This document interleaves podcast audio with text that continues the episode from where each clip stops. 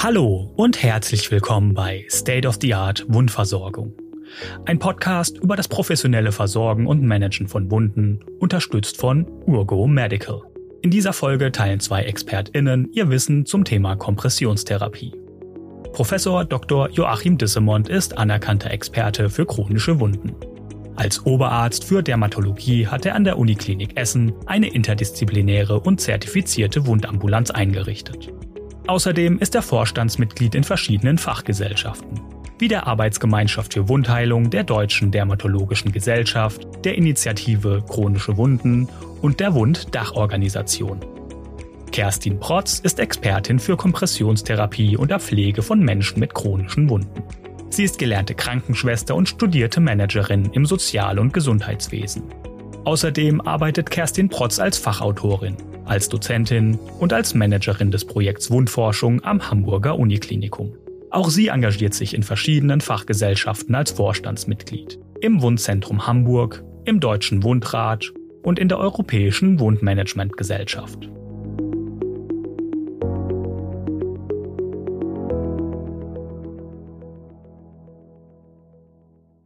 Die zwei ExpertInnen sprechen in dieser Folge über die Kompression, eine Therapie, mit der schon die alten Griechen Wunden versorgt haben.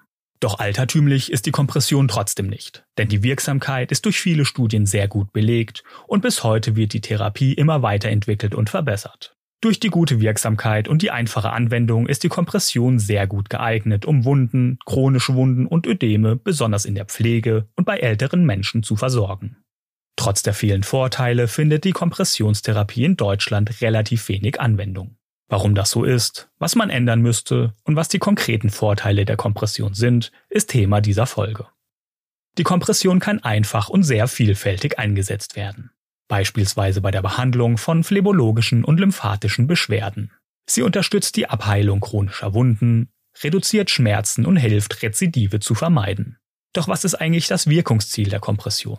Das ist zum einen das Ödem, was wir beseitigen wollen. Und das trifft natürlich nicht nur tatsächlich für die eben genannten Erkrankungen dann zu. Und das andere ist, dass wir den Venenquerschnitt dann verengen wollen. Das bringt etwas vor allen Dingen für den Blutdruckfluss. Die Kompression ist also eine Basistherapie und kann in verschiedenen Situationen eingesetzt, ergänzt und kombiniert werden. Das Ganze sollte dann kombiniert werden, wann immer es geht, auch mit aktiver Bewegungstherapie. Das heißt, die Kompressionstherapie funktioniert dann wirklich ausgezeichnet, wenn der Mensch sich auch damit bewegt. Wir sprechen da von einem Arbeitsdruck. Wir haben einen Arbeitsdruck und einen Ruhedruck.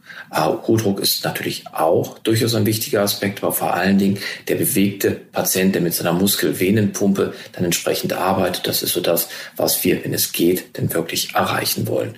Und bei welchen Anzeichen und Beschwerden wird die Kompression angewandt? Also Indikationen sind vor allen Dingen äh, gestaute Beine, auch Ödeme. Und Ödeme auch durchaus ganz unterschiedlicher Genese. Also durchaus Patienten, äh, wo das vielleicht durch einen Proteinmangel, durch eine Niereninsuffizienz, durch was auch immer kommt. Das Lymphedem ist so eine klassische Indikation, die wir haben. Also quasi jeder Patient mit einem Ödem, gleich welcher Genese, profitiert davon. Und dann noch dieser weitere Schwerpunkt, der häufig auch mit einem Ödem einhergeht, aber nicht obligat einhergehen muss. Das ist die chronisch venöse Insuffizienz. Gibt es Kontraindikationen, also Fälle, in denen die Kompression nicht angewandt werden sollte? Von den vier aufgeführten Kontraindikationen muss man sich eigentlich für den Tagesgebrauch nur zwei merken. Das ist die fortgeschrittene periphere arterielle Verschlusskrankheit und die dekompensierte Herzinsuffizienz. Die Kompression ist eine Therapieform, deren Prinzipien schon lange bekannt und gut belegt sind. Schon die alten Griechen nutzten die Kompression und selbst Goethe wurde mit Kompression behandelt.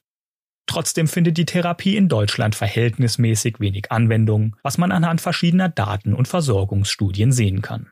Kerstin Protz spricht über Gründe und über Schwierigkeiten der Therapie und Versorgung. Man muss schon sagen, die Therapie ist komplex und sie verlangt von uns Versorgern diverse ja, praktische Fertigkeiten. Ich brauche zudem Kenntnisse über die Pathophysiologie. Ich muss auch wissen, was gibt es an aktuell verfügbaren Materialien und wie werden diese entsprechend adäquat ähm, appliziert. Allerdings muss man sagen, sowohl die aktuelle Studienlage, die wir hier haben, als auch die Praxis zeigt, dass wir enorme Probleme und Defizite in diesem Sektor haben. Die Deutsche Gesellschaft für Phlebologie möchte diesen Problemen entgegentreten und hat daher Leitlinien zusammengestellt. Dort findet man wirklich alles Aktuelle zu diesem Themenbereich. Man findet Materialien, enorm viele Tipps zur Praxis, zur sachgerechten Anlage, aber auch Informationen zu Risiken, Nebenwirkungen, Kontraindikationen so dass eigentlich jeder Betroffene eine für ihn passende Kompressionsversorgung erhalten könnte. Aber, und das ist häufig so bei Leitlinien, die Fachkollegen, die Fachgesellschaften kennen diese Leitlinien, aber in der Basis, draußen in der ambulanten Versorgung, bei den Hausärzten, bei den ambulanten Versorgern, sind diese Leitlinien in der Regel nicht bekannt und dort werden ja knapp 80 Prozent der Patienten versorgt. Um diese Leitlinien umzusetzen, fehlt es bei vielen Pflegekräften und MedizinerInnen an Wissen. Ansatzpunkte könnten Ausbildung, Studium und Literatur sein. Auch dazu hat Frau Protz interessante Einblicke. Was wir auch festgestellt haben in unserer pflegerischen Ausbildung, wo ja eigentlich, ja, ich sag mal, das erste zarte Pflänzchen für diesen Bereich gesetzt werden sollte, ist dieser Themenbereich nicht wirklich verankert. Wir haben auch hier mal eine Umfrage gemacht und haben festgestellt, deutschlandweit haben sie maximal ein bis zwei Unterrichtsstunden, die praktische Durchführung der Kompressionstherapie überhaupt vermitteln. Und wenn Sie in unsere Fachliteratur gucken, also in die Ausbildungsliteratur, steht in diesem Themenbereich gar nichts drin oder absolut veraltertes Wissen, was nicht mehr zeitgemäß ist. So, da denkt man ja, dann lernen die Ärzte doch im Studium eine Menge dazu. Und auch da ist dieser Themenbereich kaum verankert. Und das heißt, das Fundament ist überhaupt nicht vorhanden. Jeder verlangt von uns, wir sollen es nach der Ausbildung können, aber woher soll ich es können, wenn ich es nie gelernt habe? Also das ist schon schwierig. Ein weiterer Faktor einer erfolgreichen Therapie sind die PatientInnen selbst. Kompressionen können unangenehm sein oder den Alltag erschweren. Professor Dissemon kennt viele Probleme, Sorgen und Ansprüche der PatientInnen. Also grundsätzlich muss man davon ausgehen, dass Patienten selten begeistert von Kompressionstherapie sind. Äh, man sollte eigentlich meinen, dass wenn man merkt, dass das Ödem rückläufig ist, dass die Beine nicht mehr so schwer sind, dass das zu einer gewissen Begeisterung führt. Ich muss gestehen, äh, diese Begeisterung sehe ich nicht allzu häufig. Also insofern ist es schon tatsächlich schwierig. Wichtig ist es, die Bedürfnisse der Patienten aufzunehmen und zu schauen, inwiefern ich die umsetzen kann. Wenn man nicht mehr in seine Schuhe hineinkommt, wenn das Ganze halt sehr aufwendig ist, wenn man sagt, Mensch, das Ganze rutscht irgendwie, ich brauche spezielle Hosen. Ähm, ich muss das womöglich dann selber nochmal waschen, aufhängen, machen, mich kümmern. Dann kann das ausgesprochen unangenehm für den einen oder anderen Menschen sein. Und dann muss man halt schauen, weil es einfach verschiedene Systeme gibt und unterschiedliche Menschen. Und dann kann das halt sehr, sehr unterschiedlich sein. Auch wenn die Kompression die Heilung vieler Patienten verbessern und beschleunigen könnte, ist die Zurückhaltung verständlich.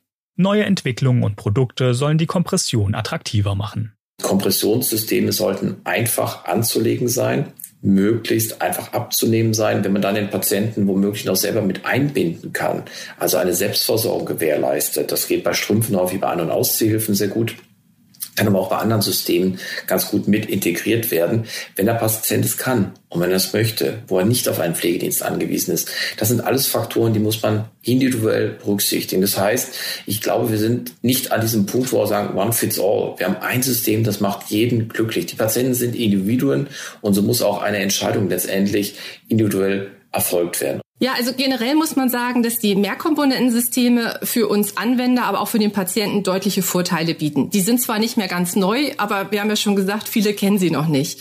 Weil die Erstellung von solchen phlebologischen Kompressionsverbänden mit diesen Systemen erfordert ganz im Gegensatz zu den Kurzzuchtbinden keine komplexen Bandagierungstechniken. Hier habe ich einen Karton, den mache ich auf und dann lege ich los. Das ist natürlich genial.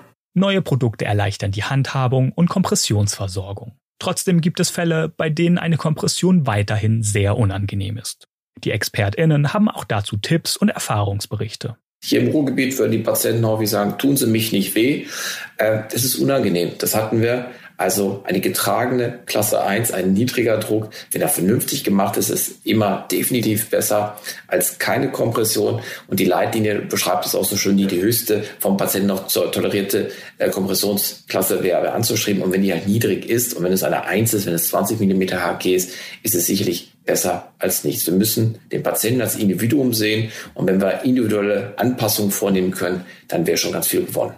Eine individuell angepasste Therapie ist ein wichtiger Schlüssel zu einer besseren Versorgung. Für viele PatientInnen sind außerdem Information und Aufklärung über die Therapie wichtige Faktoren.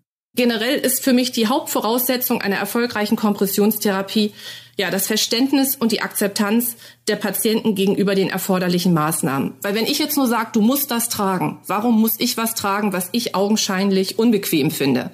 Na, das trägt auf, ich passe nirgendwo rein, jeder macht's anders, da bin ich doch erstmal ablehnend. Also ich brauche erstmal das Verständnis überhaupt. Und dafür brauche ich Aufklärung. Wie funktioniert das? Aber ich muss auch weiterführende Maßnahmen bekommen oder Tipps zu weiterführenden Maßnahmen. Wie pflege ich mein Material richtig, damit das auch ein paar Tage hält? Ähm, wie funktioniert die Hautpflege? Die Haut leidet auch enorm unter diesen Versorgungen. Was heißt Venensport? Was kann ich da selber noch tun? bleibt noch die Frage zu klären, wo diese Informationen zu finden sind. Neben der Leitlinie haben wir zum Beispiel eine Menge an Patienten- und Angehörigenbroschüren, die zum Beispiel Urgo, aber auch über Vereine wie das Wundzentrum Hamburg und andere Institutionen meistens sogar kostenlos zu beziehen sind.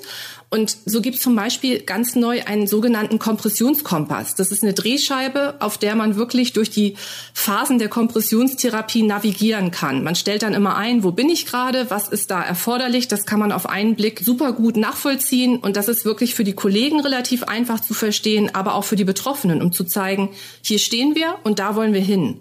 Und wenn man dann vertiefter noch nachlesen möchte, gibt's noch so ein sogenanntes Logbuch. Wir sind hier so ein bisschen in der Nautik. Das finde ich ganz spannend. Und da stehen dann wirklich noch tiefere Informationen drin.